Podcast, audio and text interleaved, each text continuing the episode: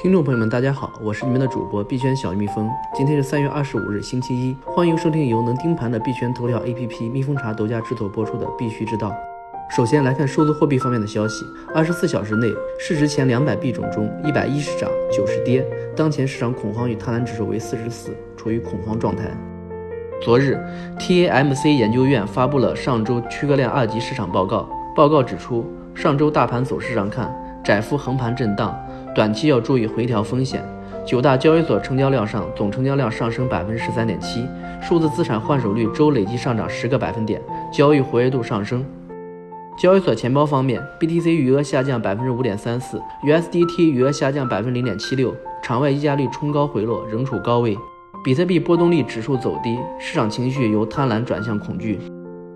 在 I/O 的带动效应下，币安平台币 BNB 成为二十四小时内访问量排名第一的数字货币。位居其后的是 BTC、ETH、TCT 以及火币的平台币 HT。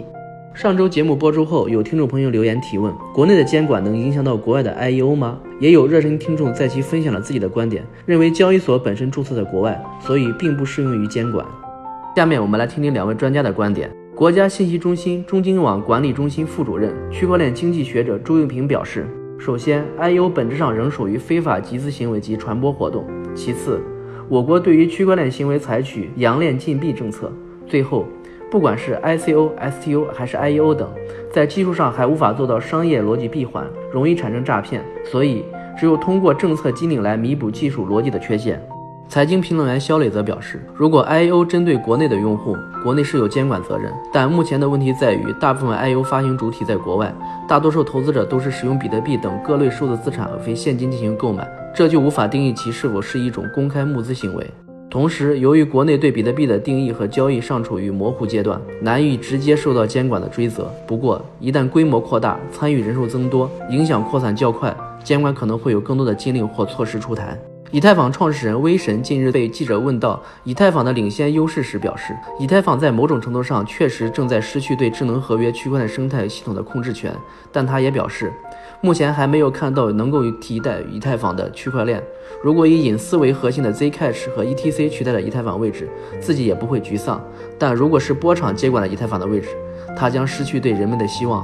据链上财经消息，从三月十八日开始。波点钱包地址开始出现巨额提现，波点钱包在没有事先告知用户的情况下，将巨额 TRX 从原钱包地址转出，对投资者来说存在携款潜逃的风险。澳大利亚区块链协会创始人近日表示，区块链虽被认为前景广阔，但仍处于漩涡深处，区块链的价值核心最后还是要回到它开始的地方，也就是加密货币。据悉，微软已重新开启账户中比特币资金存入功能，用户可使用比特币在微软在线商店进行商品购买。值得一提的是，由于比特币交易及价格的不稳定性，微软去年关闭了该服务。来看交易所方面的消息，币安 Launchpad 推出新玩法，宣布下一个项目将采取彩票抽签方式，而不是先到先得。用户可以申请的彩票数量取决于其抽签日前二十日内持有 BNB 的数量，一百个 BNB 一票，每个账户最多五票。据 Token Gather 团队测算，除去币安团队未释放的以及大资本手中的 BNB，市场上约有三千万到五千万枚 BNB 会尽最大可能参与到代币销售计划。按照之前 Launchpad 每次有三千多个额度，也就意味着每个账户中的中签概率小于百分之一。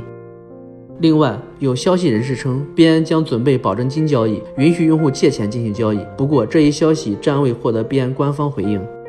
由于最近 I/O 成为大家讨论的热点，各大交易所纷纷开放自己的 I/O 平台。必须知道，近期会帮大家持续跟进 I/O 的热点，节目内容也会大幅增加 I/O 相关的信息和资讯，请大家注意收听。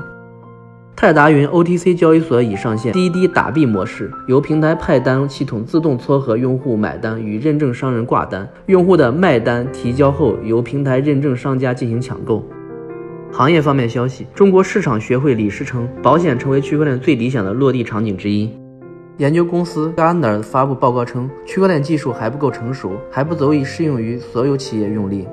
神州数码董事局主席称，目前区块链的最大障碍是算力，具体来看就是算力的经济效应、能源消耗比。